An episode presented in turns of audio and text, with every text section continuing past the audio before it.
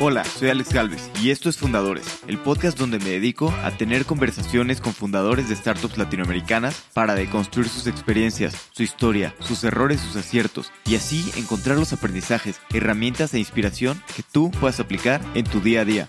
Bienvenido. Estimados fundadores, hoy estoy con Sandra Velasco, encargada del área de Business Development y del brazo de inversión en Venture Capital de Mercado Libre. Hablamos un poco de su tiempo como emprendedora Después platicamos cómo funcionan las inversiones en Mercado Libre, qué ventajas y qué desventajas tiene sobre un fondo tradicional. Adicionalmente, platicamos de cómo deciden en qué empresas invertir y algunos casos de éxito donde han generado buenas sinergias con empresas de su portafolio. Espero que disfrute esta plática tanto como yo. Sandra, bienvenida a Fundadores. Un gusto tenerte en el podcast. Gracias, Alex. Feliz de estar aquí. Gracias por invitarme. Tienes una historia bastante interesante y me encanta la energía que tienes siempre, pero me gustaría entender un poquito ¿Cómo fue que te mudaste a China y por qué decidiste mudarte a China? Bueno, yo estaba en, la carrera, estaba estudiando en el TEC, Relaciones Internacionales, y quería ser diplomática. Entonces era mi sueño, yo me vi trabajando en la ONU, cambiando el mundo, y sabía que en aquel entonces, y quizá es todavía vigente, que el chino mandarín me iba a dar así como que un upgrade duro en la vida, ¿no? Entonces empecé a estudiar chino mandarín como loca en la carrera, así como una materia más, muy, muy metida, de verdad, muy obsesionada. Entre más lo estudiaba, más me gustaba. Y yo además era bailarina. Entonces era bailarina y no sabía si quería ser diplomática o bailarina profesional, básicamente, dos extremos. Y mi gran problema en el momento era como, no, ¿qué voy a hacer cuando me gradúe? Los dos me encantan. Era como crisis de identidad. Y a los 22 me lastimo, tengo una lesión muy, muy fuerte en la espalda y me dicen así lo que nadie quiere escuchar nunca en baile, ya no puedes volver a bailar. Y yo, pero ¿cómo? Sí, ya, ya, a partir de mañana se acabó y fue como una cortada durísima a mi identidad porque pues yo siempre fui Sandy la bailarina. La parte diplomática era más reciente, si quieres. Y en ese momento dije, digo, obviamente me deprimí, fue duro y todo. Pero ese semestre dije, ¿sabes qué? Si ya no voy a bailar, le voy a dar con todo al chino. O sea, me voy a volver la más fluente en chino ¿eh? y para eso me tengo que ir a vivir para allá. Y mis papás como, pero espérate, estás todavía con tu lesión, ¿a dónde vas? Y es que necesito seguir con mi vida y esto me da una nueva ilusión y quiero aprender y demás, y me fui. Y me quedé casi año y medio allá. ¿Y cómo era un poquito China en ese momento? Porque, digo, cada vez hay más comunicaciones, ¿no? Pero llegar a un país totalmente extraño, que sí hablas chino, pero es diferente la cultura, diferente comunicarse, no existen las herramientas que existen en el resto del mundo occidental, ¿no? Google, Facebook y todo esto. ¿Cómo fue esta experiencia de, pues, como un mundo aparte, ¿no? Híjole, la verdad espectacular. Yo creo que fue un privilegio poder ir. Esto fue en el 2010, hace mucho. Mis amigos que siguen allá me dicen, ha cambiado muchísimo, ya ahorita hay WeChat, ahorita ya hay todo, le puedes dar la vuelta a todo, tienes apps que te traducen real time, o sea, yo creo que en el 2010, a ver, no había, no usábamos ni smartphones, entonces todo eran mensajitos de texto, había un número que se llamaba el Magic Number al que le llamabas para pedirle auxilio como extranjero, así de, oye, Magic Number, ¿cómo se dice cebolla? Y, y entonces ya ibas al súper y pedías cebolla. O sea, era súper difícil casi no había extranjeros, era muy auténtico. Y a mí justo eso fue lo que más me gustó de China. Yo no sé si hoy me gustaría tanto como me gustó en aquel entonces, que era totalmente exótico. Cada día era un reto. Un día lo amas, un día lo odias, pero como que sí es muy memorable. Creo que fue una suerte que me tocara esa época. Totalmente. Y creo que aquí dio un vuelco importante en tu vida porque fue que fundaste la red china y siento que bueno, has dicho en otras entrevistas que más o menos te encontraste aquí con el emprendimiento, ¿no? Antes, pues no estaba en tus planes, nunca habías pensado como, como en esta idea, ¿no? De emprender y crear algo tú. Fue súper por accidente. A mí me encanta hoy que veo como emprendedores de ya del lado de inversionista, que como que siempre supieron que querían emprender y como que empezaron su plan y se leyeron The Lean Startup y hay como mil, mil recursos, ¿no? En aquel entonces tampoco se hablaba mucho de emprender en Latinoamérica, tampoco estaba tan de moda. Y yo estaba en mi camino a la diplomacia y trabajaba en la Cámara de Comercio de México en China. Y mi plan era quedarme los siguientes 10 años en China, estaba fascinada, ni por aquí emprender, o sea, no, no me interesaba, no, nada. Y se fue dando por accidente, como que ese es uno de los aprendizajes más grandes que tengo de la última década. A veces tienes que dejar que la vida sea, que te llegan oportunidades y pase el tren de la oportunidad y súbete, súbete y si no te gusta te bajas, pero tienes que probarlo, ¿no? Y yo estando allá, pues con esta vida nueva, sin bailar, con este plan medio armado, eh, estamos en la Cámara de Comercio y uno de mis colegas de ahí tenía una página de foros para latinoamericanos en China que se usaba bastante, o sea, porque no había nada, no había Facebook, no había, Facebook estaba prohibido, todo estaba auditado, o sea, no había forma de comunicarte con la gente y los foros pues tenían bastante éxito. Y poco a poquito le fuimos metiendo a la página más por necesidad que por negocio, o sea, pues queríamos ver dónde era la siguiente fiesta, como que realmente por gusto, por hobby, o sea, nunca le dimos negocio, ¿no? A, a la página. Pasan los meses, yo sigo trabajando en la Cámara de Comercio, me empiezo a tener problemas de visa, no me había graduado todavía, me faltaban cuatro materias, mis papás así. Y entonces tuve que empezar a ver qué hago, ganaba muy, muy poco en la Cámara de Comercio porque era un internship. Y entonces empezamos a ver, oye, pues a lo mejor esto puede ser empresa y la podemos registrar en Hong Kong y con eso ya te dan visa de trabajo, pero todo era parte de este plan diplomático que no tenía nada que ver con emprender. Yo, bueno, muy bien, entonces registramos la empresa en Hong Kong, le metimos a la página tantito, más que foros, ahora era directorio y le empezamos a meter como un Frankenstein de plugins que nos hacía un programador amigo. Empieza a crecer y un día antes de irme nos metemos a Analytics, a Google Analytics, y vemos que, oye, pues no está nada mal. O sea, desde que le empezamos a meter mano, tenemos 10.000 usuarios activos cada mes sin hacer nada. Y pues realmente se nos caía todo el tiempo en una página muy fea, pero esto sí puede ser negocio. Pues bueno, pues ya me regreso a México, les digo, oigan, pues tengo cuatro materias, están muy fáciles si quieren, a los cuates que estábamos armando la página, les dije, pues yo regreso en diciembre a China, les dejo mis cosas, pues si quieren yo les sigo avanzando. Ah, pues va. Seguimos avanzando. De repente uno oyó de Startup Chile y me dijo, oye, pues ya no tenemos lana para el programador, ¿por qué no aplicamos una aceleradora? Y yo, ¿qué es una aceleradora? No, pues aplica si te dan dinero, no, pues va. Es como que todo se fue dando así. Me gradué un 21 de diciembre, o sea, me fui cuatro meses a Monterrey, dejé cosas en China el 24, 25 vi a mi familia para Navidad y el 26 me subí a un avión y me fui a Chile. Yo sola, porque era la única sin hijos y sin compromisos, o sea, del grupo de cuates que estábamos armando esto. Llego, después me alcanza otra de las del grupo y aplicamos allá aceleradoras, a varias, entre ellas Startup Chile, y quedamos. Y ya que quedamos y ya nos dieron el capital, y como que hasta que eso pasó, ahí entendí, ah, ok, ah, ok, sí estamos armando un emprendimiento, nos acaban de dar capital semilla. Fue hasta ese momento que entendí lo que estaba haciendo. Yo antes de eso buscaba vuelos para China, ¿sí? ¿Cuándo me puedo ir? Entonces ahí fue como empezó todo. Nos invirtieron capital, regresé a China, que era mi sueño, abrimos oficinas allá, contratamos equipo, creció, nos invirtieron algunos angels en Chile, uno en China.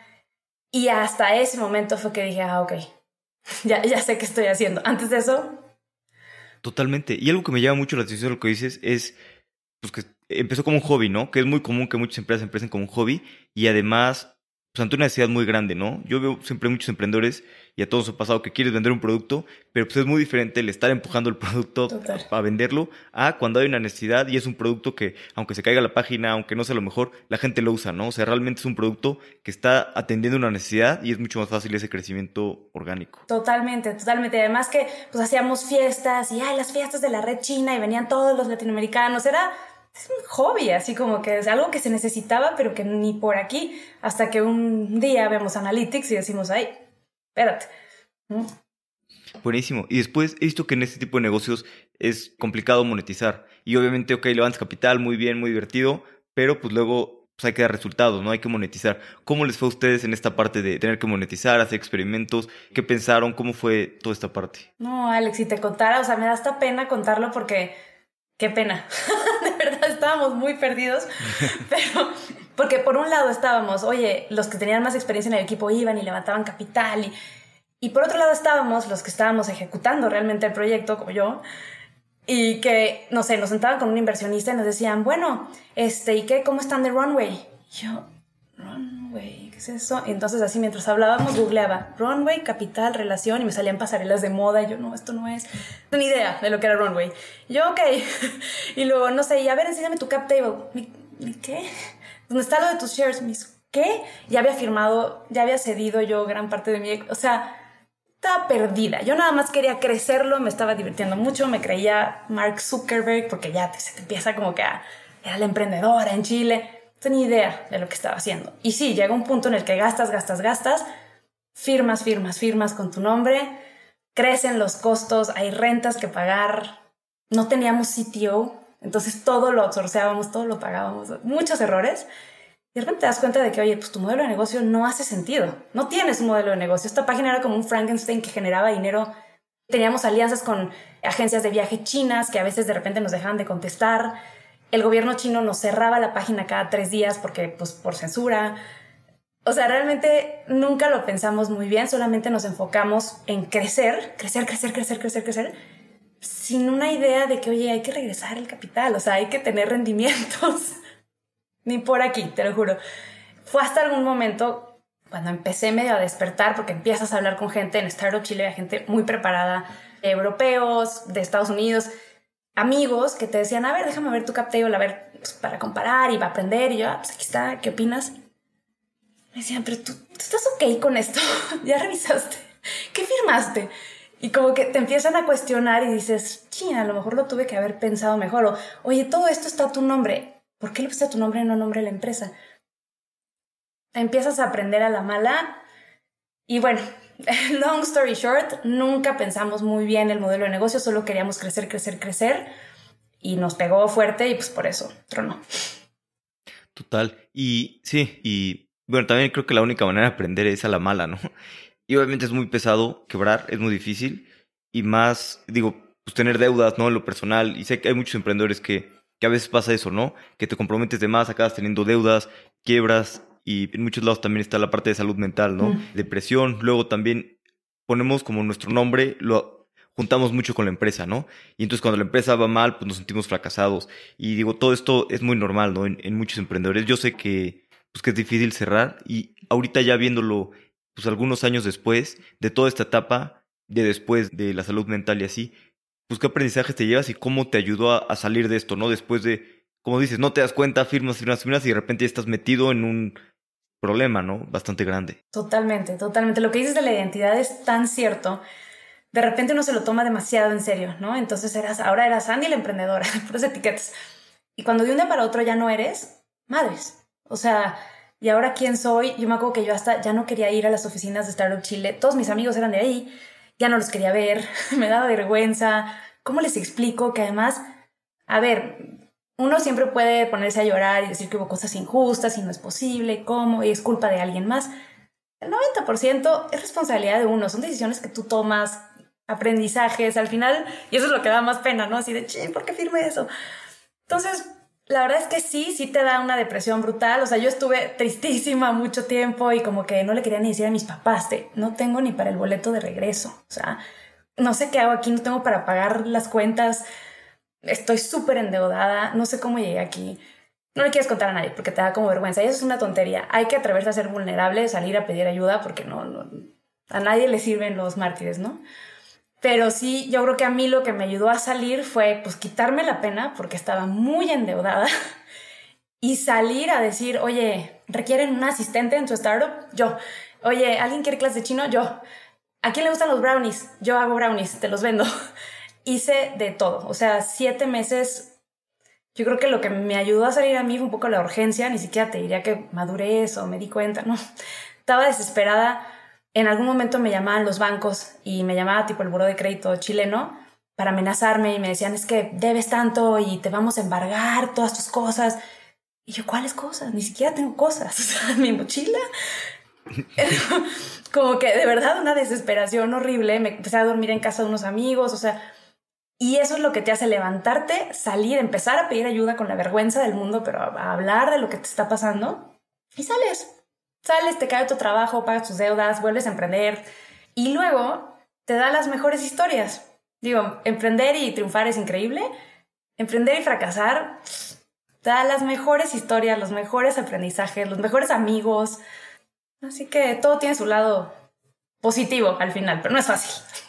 Sí, de acuerdo. Como dices, los aprendizajes, todos muy valiosos, muy bonitos, pero pues en el momento es de la chingada este, estar con el estrés, estar quebrando y estar todo, ¿no? Horrible. Pero, Llorando en bueno, las calles. Al menos en el largo plazo. sí. Sí.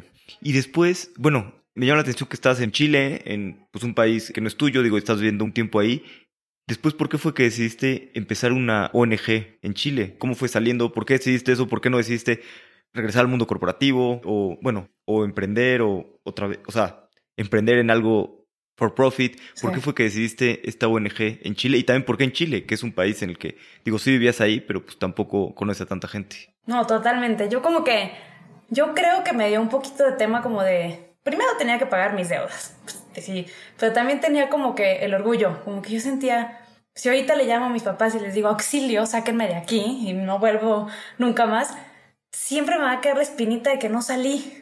O sea, no me levanté, me pararon. O sea, y no sé, es más, yo creo que nunca les dije cuánto debía. Sí pedí un poco de ayuda, pero nunca les dije el problema en el que estaba metido porque me daba también vergüenza.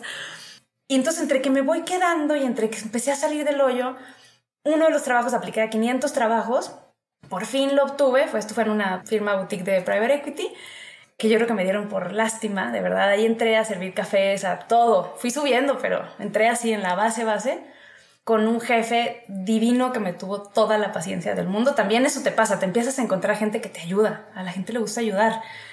Y bueno, así como historia aparte, dos años después de estar trabajando ahí, le pregunté al jefe, oye, ¿por qué me contrataste? O sea, ya en serio, en serio, ¿por qué? O sea, yo venía sin experiencia, yo no sirvo para esto, ni siquiera era muy buena para abrir el Excel, o sea, y me dijo, la verdad, por tu historia de fracaso y de hustle. Me dijo, me gustó que estabas ahogada en deudas, que seguías aquí. Me dijo, a mí tu historia me encantó y por eso te contratamos. La verdad, no, por nada más.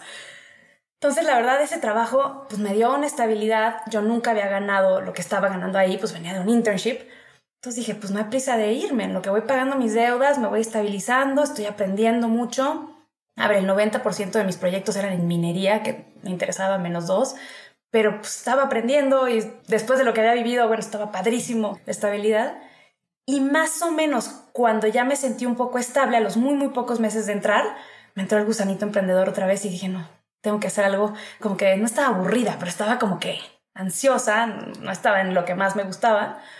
Y empecé un proyecto social con una socia chilena que encontré de casualidad y lanzamos Libro Amigo, que después ya constituimos como ONG, nos asociamos y ahí sigue Libro Amigo y fue una historia de éxito, se podría decir. Pero sí me da risa que por supuesto que algo no, o sea, no for profit. Yo no quería hacer nada de runways, ni de shares, ni de nada, ni de deudas, porque venía traumada de mi experiencia pasada. Entonces dije, mira, voy a emprender como hobby mientras trabajaba en este lugar y este, pues en mis ratos libres y fue creciendo, creciendo, creciendo y luego la dirigí dos años y luego se quedó mi socia. Totalmente, y eso que es también a veces muy cierto, ¿no? A veces pues necesitamos un rato para respirar, relajarnos y trabajar en algo en el que podamos estar tranquilos, ¿no? Mientras estés aprendiendo está bien y aunque no sea un tema que te apasiona, y hay otras cosas que estás aprendiendo, habilidades y pues también este tiempo, ¿no? Para un respiro, para relajarte y para volver a, agarrar Total, Totalmente. Y aprender un montón de cosas que yo creo que no hubiera aprendido tan rápido. Pues un trabajo te obliga como si es aprender sobre tubos de metal, si los vas a importar de China o de Singapur, o sea, todo, todo, todo te sirve después, absolutamente todo. Entonces sí, la verdad fue una gran experiencia. Estuve dos años ahí, dos años dirigiendo la ONG a la par, que no es ideal porque luego te quemas, pero, pero como experiencia fue increíble. Totalmente. Y decías mucho, bueno, de que chiquita querías lo de bailarina, ¿no? Y mucho tu identidad.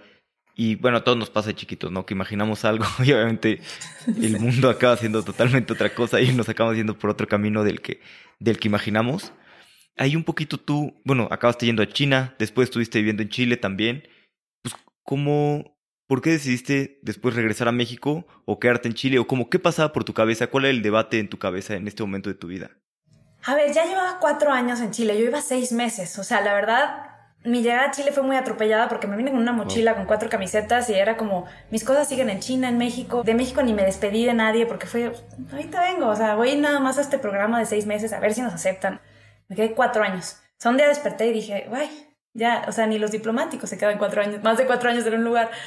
Entonces me empezó a generar dudas como de, oye, pues está muy padre la ONG, pero no sé si quiero ya, ahora sí, oye, volver a emprender, pero ahora sí, con todo este trabajo. O sea, me empezó a entrar como dudas y esas veces que dices, está todo tan bien que no me quiero ir y a lo mejor por eso es el momento correcto para ir. O sea, no estaría huyendo como hubiera visto hace años pasados.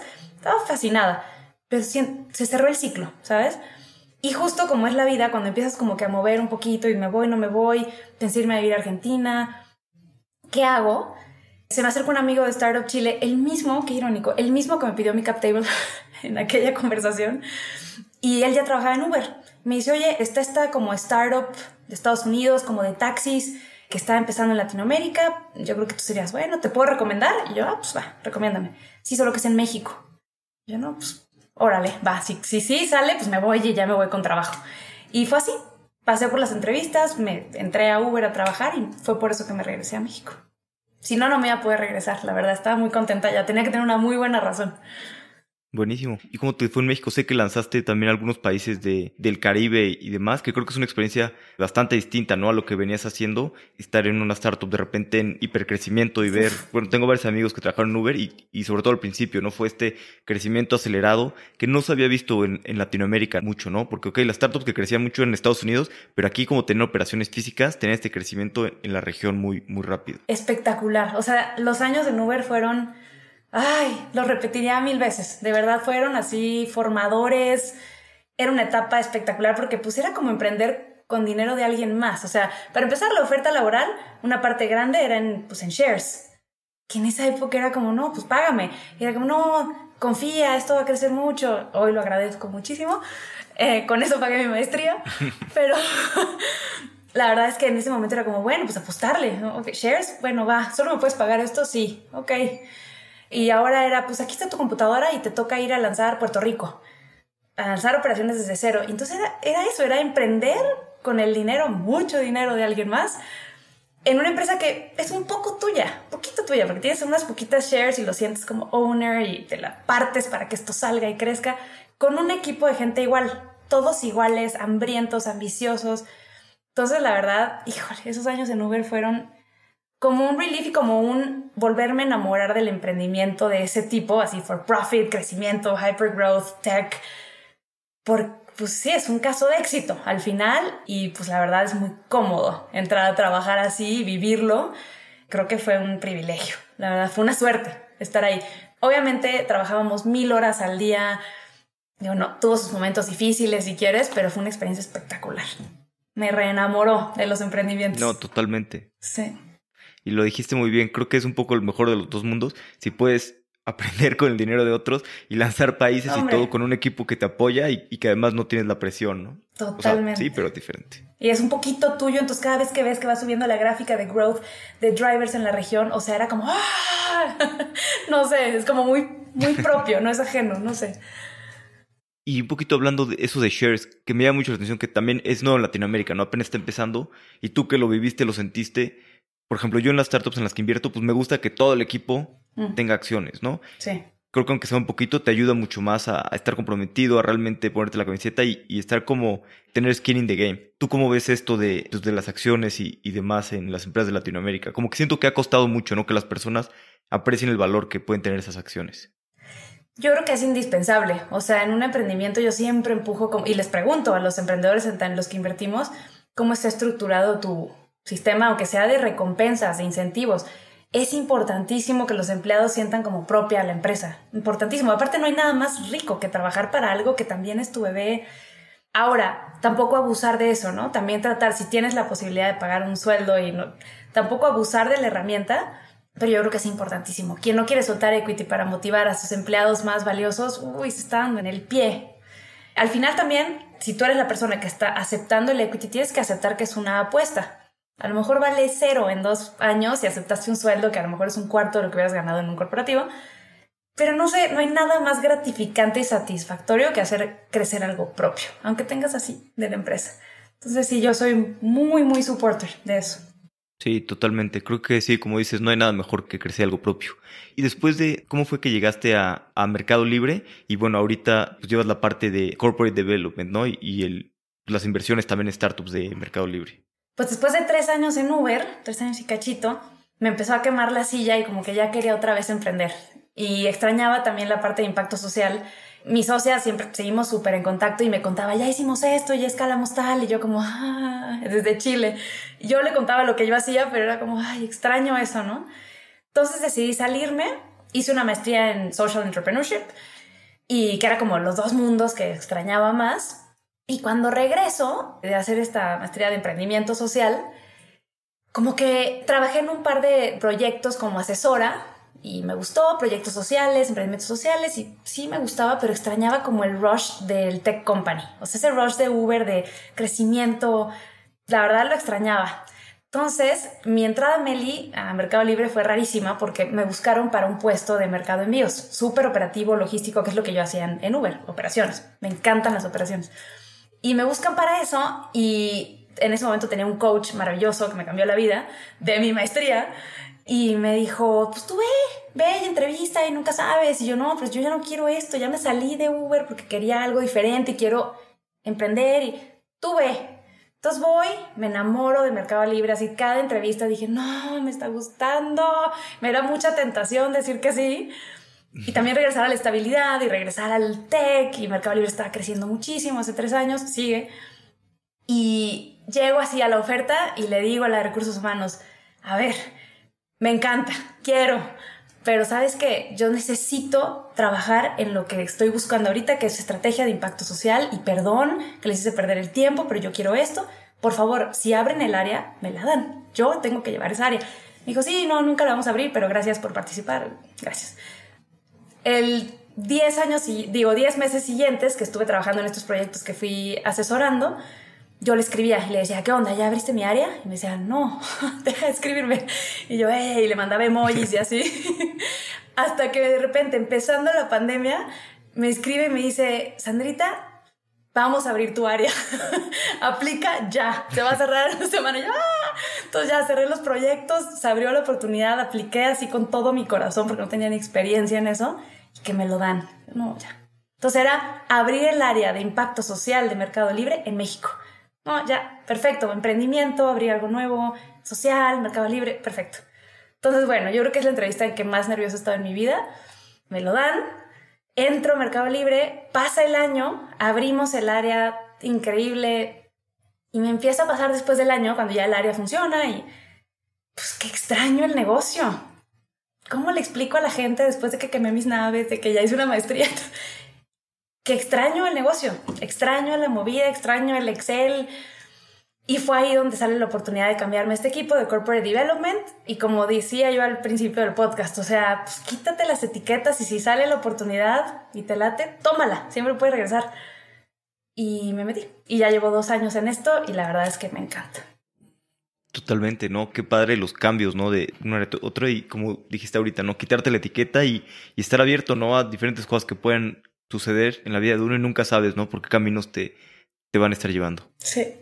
Y hablando un poquito ya del el CVC, el Corporate Venture Capital de, de, Mercado Libre, ¿cómo funciona un poquito desde lo más, o sea, entendiendo un poquito, porque, por ejemplo, puede ser, yo he visto como dos tipos de modelo, que hacen un fondo especial para invertir en empresas o que invierten desde el balance sheet, ¿no? Y como que qué implicaciones tiene el construir uno de una manera o de, de otra. O sea, ¿cómo funciona así sencillo? Sí, el nuestro definitivamente cae en el en el bucket del balance sheet y es lo que yo siento que lo hace tan apasionante. A ver, yo nunca he trabajado en VC, o sea, no corporate VC, sino este es, hablo desde mi única experiencia, pero a mí se me hace que es lo que lo hace tan apasionante. O sea, estás como en medio de, o sea, los comités de inversión son, son lo más emocionante que me ha tocado vivir en un trabajo, porque llegar a decirle a los cinco líderes de la empresa de Mercado Libre, oye, al CFO, al VP de e-commerce de toda Latinoamérica, gente con mucha experiencia, pues son los que lideran esta empresa, que es la más empresa de tecnología más valiosa de Latinoamérica. O sea, es gente que sabe mucho de lo que está hablando. Entonces tienes que decir, oye, voy a agarrar un millón de dólares de tu balance sheet y lo voy a meter en este startup que por estadística tiene 90% de probabilidades de fallar. en vez de meterlo en un área nueva, en un feature nuevo del app. O sea, tengo que decirte todas las razones de por qué hace sentido sacar del balance sheet este millón de dólares y ponerlo acá, afuera. Es increíble. O sea, ya cuando llegas a un comité de inversión, llegas así como... O sea, uno de los founders de los que invertimos hace poco me decía, es que te conviertes como en co-founder. O sea, vas a los comités así como a matar, porque ya llegas tan convencido de lo importante que es para Mercado Libre, para el startup, que esta inversión suceda, que lo das todo en ese comité. O sea, de verdad es una experiencia padrísima y si te dicen que sí, bueno, sales así glorioso, ¿no? Y es una experiencia de mucho aprendizaje porque también tienes que ir con mucha humildad a escuchar, a ver si tu análisis hace sentido o a lo mejor el VP de logística te dice, no, pues no, es una tontería lo que estás diciendo.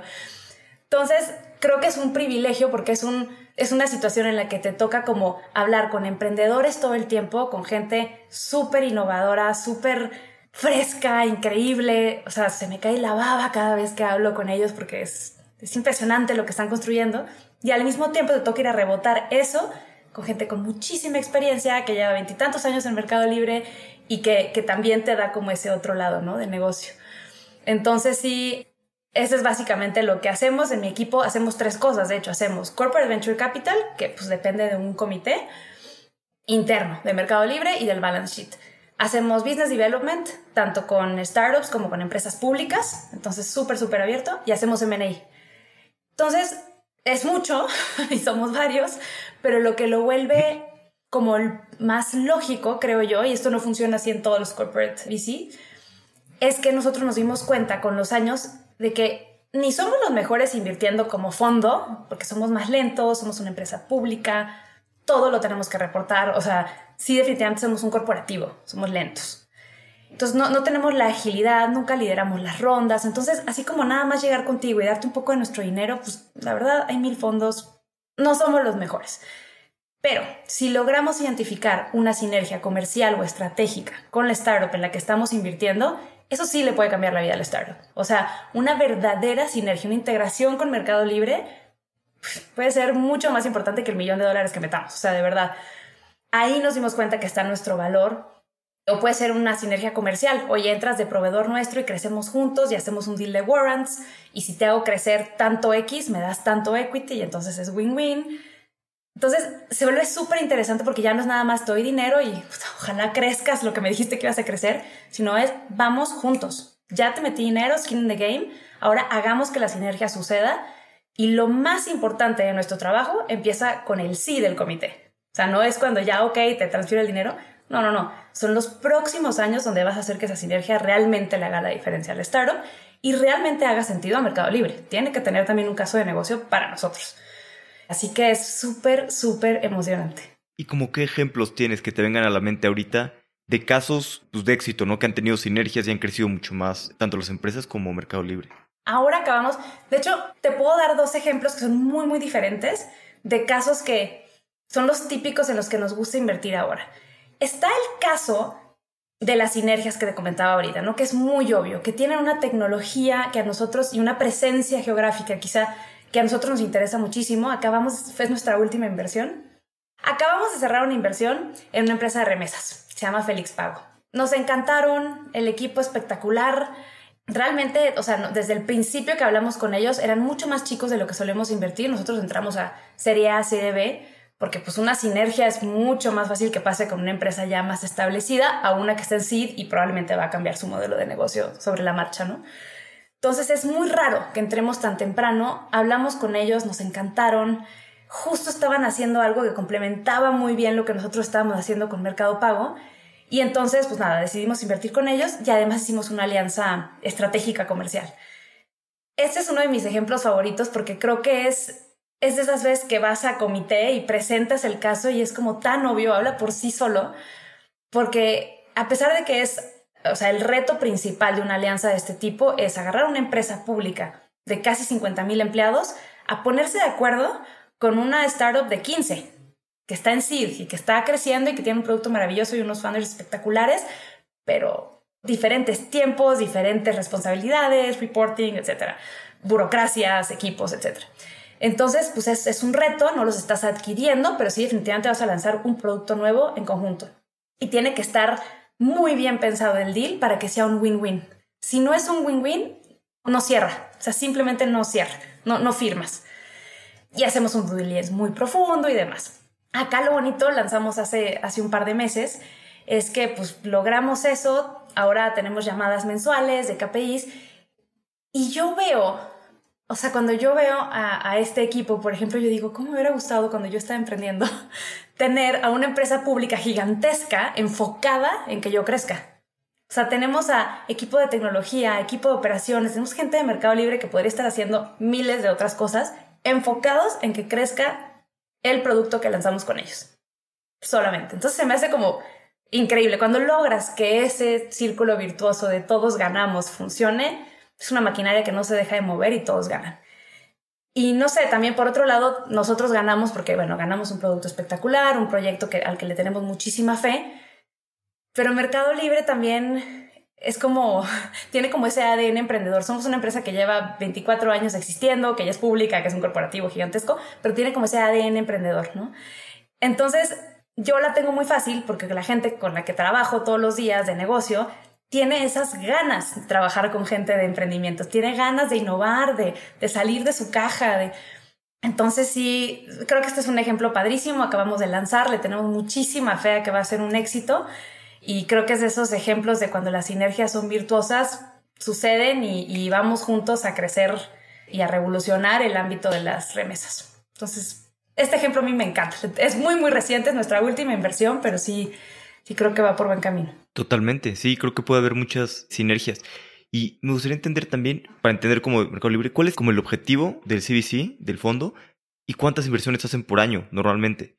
Como tú decías, son un poco más lentos que un VC tradicional. Entonces, pues, ¿cuáles son los que deberían de, de buscarlos a ustedes? Bueno, en realidad, lo que nos da libertad, pero lo hace medio tricky, es que no tenemos así como un mandato de, oye, inviertes en seis este año y tienes como tal budget. Acá no hay ni la obligación hay muchas ganas de emprender, al comité le fascina que les llevemos oportunidades, hay mucha necesidad porque no paramos de crecer y no nos da la vida, pero no hay un mandato ni una obligación. Entonces, eh, así es, podemos invertir en 8 o en 0. Así es, y de repente ahorita que el mercado estaba como diferente, de repente nos dicen, no, espérate, en nada, no vas a invertir en nada los próximos tres meses a menos que haga todo el sentido. Entonces, realmente creo que el rol de nuestro equipo, indispensable, y es algo que yo creo que fuimos cambiando con los años en el Meli Font, ¿no? Así que yo creo que al principio, y porque estaba el ecosistema muy movido y todo el mundo invirtiendo rapidísimo y había mucho FOMO y demás, como que nos llegaban soluciones increíbles, invertíamos en una empresa de fraude, por ejemplo, con algoritmos espectaculares lo que quieras, y luego regresábamos a negocio para decirle, ok, te tengo esta súper solución, ¿qué hacemos con ellos? Para invertir. Y era como agarrar soluciones para tratar de encajarlos en problemas que no sabíamos si existían porque yo desde Corporate Development pues no veo el día a día de la operación de todo Mercado Libre. Entonces ese era un error, yo creo. Ahora lo hacemos diferente. Ahora nuestro equipo está enfocado en estar súper cerca de negocio. Yo tengo que saber qué le quita el sueño al VP de Payments este mes. ¿Qué le está quitando el sueño? ¿Fraude? No. O sea, ¿qué nos podría realmente mover la aguja a nosotros hoy? En FinTech, por ejemplo, que es donde yo estoy metida, o hay un equipo que ve puro marketplace o así. Entonces, una vez que conoces los problemas, que además son súper cambiantes, van cambiando por Q y, como las metas de este Q, ahí sí sales a buscar las soluciones. entonces ya sales y eres muy honesto también en decirle a las startups que se te acercan que no encajan en esa tesis de ese Q, de oye, no, ahorita va a ser imposible encontrar una sinergia, hablemos en seis meses, ¿no? Pero yo creo que es mucho mejor hacerlo al revés, o sea, entender muy bien los problemas y después salir a buscar soluciones que hagan fit en lugar de al revés. Totalmente. ¿Y qué problemas tiene ahorita? ¿Qué específicos que les puedan interesar a algunas empresas? La verdad es que, y esto que te digo ahorita puede cambiar en tres meses porque es súper, súper cambiante, pero por ejemplo uno de ellos era remesas. Oye, teníamos muchísimas ganas de entrar en ese espacio, no es el core de Mercado Pago, es una de las cosas que hacemos y era una cosa chica de lo que hacemos, pero justo en el Q pasado era un problema grandísimo que queríamos resolver, estamos hablando con muchos partners y se nos acerca, empezamos a preguntar en fondos y encontramos a Félix Pago, alguien nos lo recomendó y fuimos a hablar con ellos y bueno, lo demás es historia. Pero esa era una, remesas. No sé si en tres meses va a ser. Entonces realmente hoy te puedo decir que yo estoy especializada en fintech y IT dentro de Mercado Libre, pero buscamos soluciones que tengan que ver con todo el ecosistema, logística, marketplace, adtech, todo lo que hace Mercado Libre. Es muy fácil entrar en ese paraguas, solamente tienes que tener la suerte de que en ese Q tengamos ese interés. Totalmente. ¿Y cómo es un poquito su proceso de inversión? Porque me decías que pues primero ven los problemas, luego encuentran las empresas que puedan solucionar esos problemas y luego pues, hay que pasar a comité, también hay que revisar todo esto. Y me dijiste también que no lideran rondas. ¿No les pasa que tal vez pues también te hace el universo de, de empresas más pequeño? Totalmente, totalmente. Nosotros por diseño, de repente, pues sí, nos quedamos fuera de oportunidades que da mucho coraje porque lo ves y te mueres por entrarle, pero pues no, ni vas a llegar con el due diligence, ni vas a llegar Entonces sí, por diseño no somos muy ágiles y nos perdemos de muchas oportunidades. A veces estamos metidos en un M&A y pues no hay ni forma de armar un comité, ¿no? Pero sí te puedo decir que el proceso, a pesar de que es lento comparado con un VC, puede ser muy ágil porque las necesidades de nuestra empresa se mueven muy rápido de Mercado Libre porque pues, el crecimiento sigue siendo exponencial. Entonces, yo creo que lo que más funciona es agarrar, ya tienes el problema, tienes la solución. Entonces, lo primerito que tienes que hacer es presentar a tu solución con el owner del problema. Oye, lo sientas con el VP de este, compliance. Lo sientas, platiquen. Aquí hay algo, no hay algo. Ya que tienes a alguien senior en la empresa a quien le vas a solucionar el problema como sponsor, se empiezan a abrir muchas puertas. Y entonces empieza el due diligence. O sea, tienes que ver al final como empresa pública no puedes entrar en cualquier cosa, tienes que ver que esto realmente sea factible. Ahí muchas veces si no vemos que hay un clic verdadero, real y una sinergia realista, somos los primeros en decirle al emprendedor, sal corriendo de aquí. O sea, te vamos a hacer un due diligence que no te la acabas. O sea, mejor esto te tiene que convenir y esto no va a cerrar. O sea, hablemos en seis meses. Pero si vemos que sigue avanzando, empezamos a armar el caso de inversión todo alrededor de las sinergias. Obviamente hacemos también el caso de, del financial bet, pues también que haga sentido como inversión. Empezamos a armar el caso rumbo a un comité, pero tratas de llegar a un comité ya con un par de personas ya bastante convencidas de que esto puede ser un game changer. Si llegas sin eso, estás perdiendo el tiempo. Antes de eso, tienes que pasar además por el equipo de negocio porque, te digo, el trabajo más duro empieza una vez que ya pagaste la inversión, que son las sinergias. Si no tienes al equipo de mercado pago, payments, convencido y enamorado de la solución, va a estar imposible. O sea, ellos tienen KPIs, responsabilidades, un trabajo. Ninguno de nosotros tiene carry. Entonces, definitivamente tiene que salir de que hay unos incentivos adecuados, alineados, ¿no? Entonces, tienes que empezar como involucrar a la empresa, a los que van a estar involucrados en la integración, por ejemplo, enamorados y convencidos de que esto es lo que tenemos que hacer. Una vez que te dicen que sí, empieza también el acuerdo comercial, tienes que negociar para los dos lados, porque por un lado proteges al startup que está en tu portafolio y por otro lado quieres lo mejor para tu empresa. Entonces empieza la negociación, que es muy interesante, y acabas lanzando y bueno, normalmente ese es nuestro proceso, pero yo creo que la parte más importante de nuestro proceso y que antes yo creo que no sabíamos valorar lo suficiente, es que hacemos un tech due diligence. O sea, en algún momento yo creo que tuvimos un como un soul search y dijimos, a ver, ¿para qué somos buenos? O sea, no somos rápidos, somos ágiles, no lideramos, o sea, tenemos todas estas fallas, ¿no? ¿Para qué somos buenos? Pues para la tecnología. Somos una empresa tecnológica y tenemos gente súper capaz que ya emprendió, tenemos un equipo pues, muy, muy fuerte dentro de nuestro equipo de tecnología. Y cuando ya estamos casi, casi, casi convencidos, a punto de ir a comité, casi casados con la startup, los sentamos, sentamos a su equipo de tecnología con nuestro equipo de tecnología hacer el famoso tech due diligence, donde pues empiezas ahí sí a rascarle a todo y la idea no es decir, no es ni siquiera un filtro para la inversión, sino es darles a ellos, oye, encontramos todas estas fallas. Ojo, si quieres crecer 10x, la tecnología que estás teniendo ahorita no te va a servir, te va a tronar. Entonces, armamos como este diagnóstico de la tecnología, lo entregamos y a los emprendedores les fascina porque dicen, híjole, nadie me había dado este nivel de feedback de lo que estoy construyendo, gracias. Algunos de ellos regresan y nos dicen, oye, dos años después, estoy teniendo problemas con mi tecnología, no sé qué es, me puedo volver a sentar con tu equipo y órale, lo sientas. Y... Entonces la idea es eso, que donde más podemos aportar estemos, tenemos un equipo espectacular. Y luego también los fondos con los que coinvertimos nos buscan mucho para eso. Nos dicen, mira, ya sé que te vas a tardar más en tu diligence, en tu comité, pero me encantaría que me aportes esa parte, ¿no? De expertise de a lo que le vamos a entrar. Entonces también les damos como que esa copia del análisis a los otros fondos que le van a entrar y la idea, te digo, no es como juzgar si es bueno o malo el startup, sino encontrar todas las oportunidades que puedan mejorarse con los años post inversión. Totalmente, no, buenísimo. Y qué bueno también ver cuáles no son sus fortalezas y complementar con sus fortalezas, ¿no? Creo que es muy, muy valioso eso también, darte cuenta, ¿no? Y saber, saber dónde estás parado. Y bueno, ustedes llevan también el área de M&A cómo funcionan los M&A's en el mercado libre y sobre todo les ha pasado que invierten en alguna startup y pues luego acaban comprando o cómo es toda esta parte porque he visto que muchas compras de jugadores grandes acaban siendo partnerships que evolucionan o este tipo de cosas. ¿Cuál es tu experiencia en esto y cómo lo ven en el mercado libre?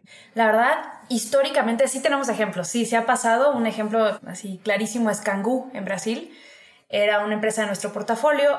teníamos una sinergia y un acuerdo comercial como los que procuramos tener, que empezó a salir muy bien, espectacularmente bien, al grado que fue, oye, no puedo vivir sin ti, me encantaría que nos casemos, o sea, y nada, hablamos con los demás fondos, te digo, estaba en nuestro portafolio y decidimos adquirirlos y hoy, pues Kangoo fue adquirido por Mercado Libre hace un par de años y es una súper historia de éxito, la verdad es que sí, no te puedo dar muchísimas porque Mercado Libre históricamente no era muy comprador, siempre decimos, somos más builders que buyers, generalmente una adquisición puede ser muy dolorosa si no hace todo el sentido del mundo y si nosotros tenemos el músculo para construir, ni nos metemos a comprar, la verdad. Últimamente esto ha cambiado un poco, fíjate, ya yo creo que también el cambio en el mercado, en las valuaciones, en pues, todo lo que estamos viendo este año, hay mucho más apetito de compra y también muchas más ganas de los emprendedores de ser comprados, de ser adquiridos. Antes no, antes no querían ni abrir esa puerta, ¿no? Este año yo te puedo decir que estoy hablando mucho más con banqueros que con founders. Se nos acercan todo el tiempo y nos dicen, esta es tu oportunidad, ¿qué opinan? Y pues la mayoría no salen. Pero te digo, yo creo que es una oportunidad que se está abriendo, creo que es algo que puede cambiar. Sí lo hemos hecho en el pasado y tenemos casos de éxito grandísimos, Redelcom en Chile, una fintech, pero no es algo que hacemos todo el tiempo. Definitivamente no, no somos los más compradores del ecosistema. Sí, y sientes que ha cambiado, me decías que la oportunidad del mercado es distinta, que por supuesto que sí, pero sientes también que ha cambiado del equipo directivo, porque sobre todo la oportunidad del mercado puede estar o no estar, pero es un poco si quiere el equipo directivo y ve las oportunidades en comprar o no. Y es un poco lo que está en tu ADN, ¿no? Como tú bien dices, por ejemplo, Apple, pues no, no compra eh, muy seguido, ¿no? En cambio, Google, pues sí es muy comprador. Sí totalmente es ADN y sí, definitivamente no es muy parte de nuestro ADN, o sea, y, yo creo que también por eso el mismo equipo hacemos todo, porque sí, no estamos todo el tiempo haciendo adquisiciones, no daría la vida, pero sí creo que cuando empieza a ir muy bien alguna de ellas, por ejemplo, vemos a Kangoo y vemos lo bien que va, pues empiezas a preguntarte, oye, a lo mejor toca empezar a, a explorar si esto hace sentido. Y a veces lo exploras, no te miento, ocho meses y el resultado es no, no, no hace sentido y tienes que ser muy honesto contigo mismo, ¿no? No nada más como comprar por comprar. Pero sí definitivamente, entre más casos de éxito empiezas a construir, pues sí, más apetito y más cambio de ADN empieza a, suceder dentro de la empresa. Ahora estamos justo como en ese queremos, no queremos, qué somos, qué hacemos, pero te digo, gracias a los casos de éxito, ¿sí no? Totalmente.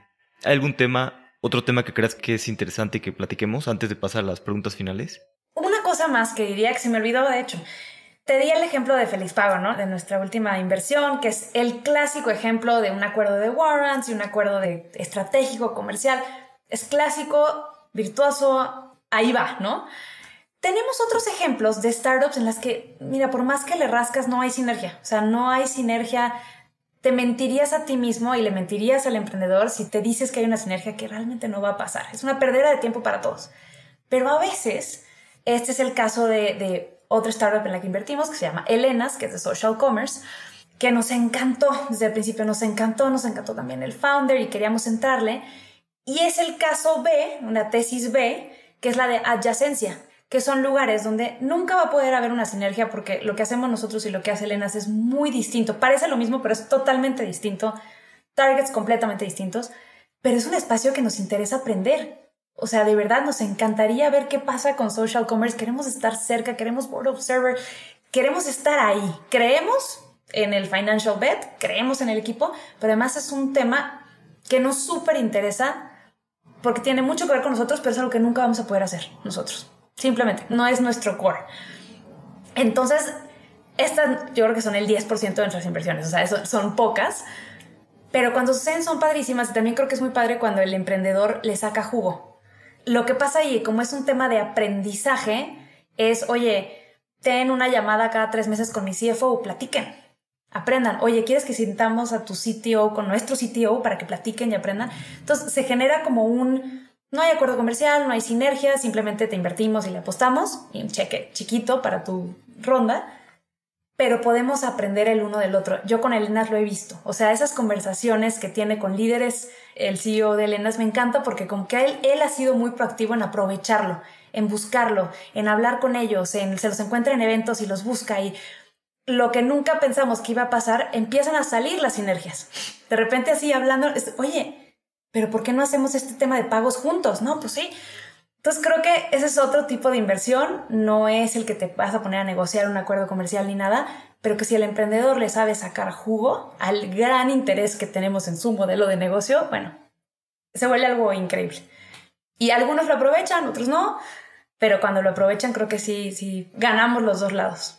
Totalmente, y sí, súper interesante ese tipo de inversiones, ¿no? Que son adyacentes y de muchos aprendizajes. Y también qué bueno, como dices, que el CEO de la startup lo sepa aprovechar, ¿no? A veces no es fácil con un, monstruo tan grande como Mercado Libre saber, pues, cómo poder conseguir esas reuniones, con quién hablar mejor para, pues, para aprender más y sacarle provecho, ¿no? A los partners que, que se suman como inversionistas. Total, total. No busquen nada más el dinero. Vayan a, si te ofrecimos expertise, exígelo.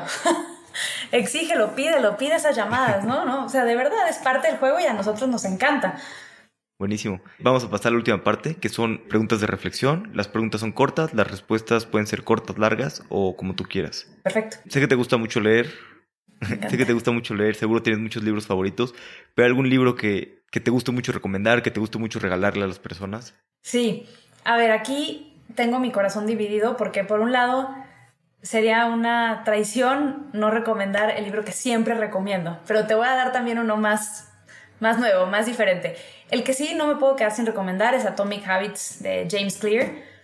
Sí, es el que recomiendo en todos los foros, en todos los espacios. Es que es un libro que de verdad a mí me cambió la vida y a mucha gente que conozco les cambió la vida. Es un librazazazo. Y ya si les da flojera leerse todo el libro o ya chole, ya todo el mundo habla de eso, suscríbanse a su newsletter.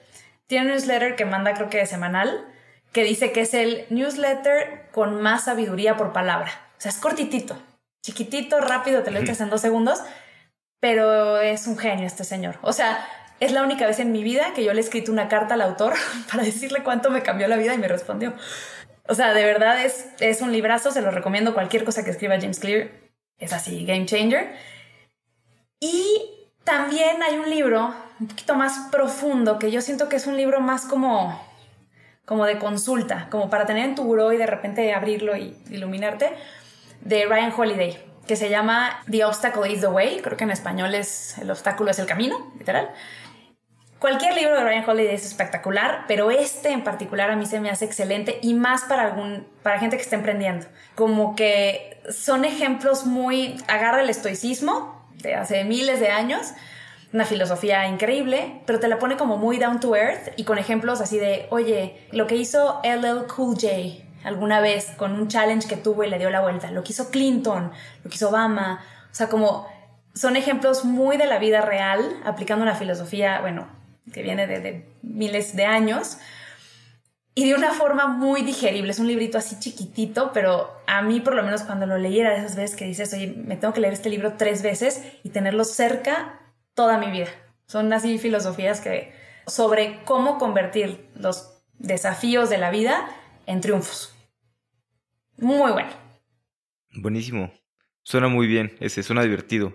Lo voy a leer. Además, creo que siempre es bueno poder convertir esos desafíos en, en triunfos, ¿no? Y no estar sufriendo tanto con, con todo lo que va soltando la vida. Sí. ¿Tienes alguna creencia o hábito que has cambiado en los últimos cinco años que ha mejorado drásticamente tu vida? Definitivamente sí. Creo que sí, como que una creencia importante que, que logré romper que yo era la típica como ambiciosa que quería ser la mejor en todo y la mejor bailarina y la mejor en chino y la mejor emprendedora y la mejor intensa, ¿no? Que no está mal, está bien tener ese hambre por la vida, está perfecto. Pero yo sacrificaba todo lo demás. Entonces, mi salud, tuve temas de salud bien fuertes, eh, mi círculo social, mi familia, o sea, yo lo daba todo. Y creo que una creencia también vivíamos, vivimos todavía a veces en un mundo que te dice, no, pues los grandes emprendedores duermen solo cuatro horas por noche y no pain, no gain. Y, híjole, y yo sí, sí era muy así, la verdad, súper así, sacrificaba todo. Y me fui dando cuenta, al menos es una creencia, es muy personal, cada quien, hay quien le gusta la mala vida, pero yo me di cuenta de que no hay éxito profesional ni ambición que justifique enfermarte que justifique alejarte de tus amigos o de tu familia. O sea, no existe. Si no tienes eso, si no tienes salud y si no tienes un círculo de apoyo, o sea, yo cuando tronó mi primer startup, mi círculo de apoyo era mi mejor amiga y mis papás y poder llorar con ellos en el teléfono fue lo que me sacó del hoyo. Entonces realmente creo que fue, fue darme cuenta de que por más que tengas metas, ambiciones y demás, pues tienes que ser muy selectivo y no despriorizar lo más importante que es tu vida personal y tu salud, ¿no? Eso cambió, creo que cuando me dio como más vuelta el chip, ya lo estaba entendiendo, pero fue un jefe que tuve que llegué hacia la entrevista y ya, ya estaban a punto de darme el puesto en Uber cuando cambié de puesto. Y yo llegaba y mi value prop era eso. No, yo doy el 100%, yo soy hustler. Es más, no doy el 100, doy el 150. Conmigo no, no voy a dormir, así. Y me hago que se me quedó viendo así y me dijo, a ver, ¿estás contratada? Ya, tranquila. Pero yo no quiero que me des el 100. Deja tú ni el 150. Me dijo, este va a ser un trabajo súper challenging y a lo mejor te pido el 70 y va a ser mucho. Me dijo, pero please, el 30% ve al gimnasio, ten novio, háblale a tus papás, sal de día de la oficina. Me decía, no, no, no, no, no, yo no quiero el 100. Me dijo, quiero, si quieres máximo el 70, porque si no te vas a ir, te vas a ir al año, te vas a quemar. No, me dijo, yo quiero el 70, gracias, contratada, pero ya no digas eso. oh, wow. Entonces ahí, ahí me cambió el chip y poco a poquito con los años pues fui adaptándome y la verdad, los éxitos y los fracasos se mantienen. O sea, la vida tampoco cambia mucho si empiezas a priorizar lo importante. Pues no, no, no dejas de lograr cosas, no dejas de ganar dinero. Nomás te enfermas menos. Totalmente, súper bien. ¿Tienes una opinión que poca gente comparta o algo que pienses que es real que la mayoría de la gente piense distinto? Tengo dos. Bueno, a ver, creo que hay una... Te voy a decir una que, me parece que está relacionado con el pasado. Y no creo que mucha gente no la comparta, sino como que siento que es algo de lo que se tiene que hablar más, porque precisamente porque mucha gente lo comparte, pero no se habla. Al igual que creo que no vale la pena sacrificar tu salud o tu familia o lo que sea por cualquier éxito, creo que no existe ni empresa, ni logro, ni levantamiento de capital, ni evaluación, ni nada que justifique ser un jerk. No existe. O sea, creo que y eso también lo aprendí, fíjate, en Uber. Cuando empezaba como a hacer esa turbulencia del Me Too y, y bajó la acción y, cuando empezó como esa época difícil de Delete Uber y todo, nos trajeron a Frances Frey a la empresa. Frances Frey es una señora de Harvard que la trajeron para tratar de cambiar como la cultura de la empresa, ¿no? La amo, es mi ídola máxima. Tiene muy buenos libros también ella, por si los pueden buscar. Y ella nos enseñó algo espectacular que dijo, no, en un espacio que va a Thrive, no hay espacio para genius jerks. Dijo, nada, nada, o sea, no hay nada que justifique ser un jerk, nada, ninguna empresa ha, crecido gracias a eso. Puede ser una particularidad del founder, puede ser, pero no es lo que hizo que tuviera éxito. Entonces, no hay justificación para tener jerks around.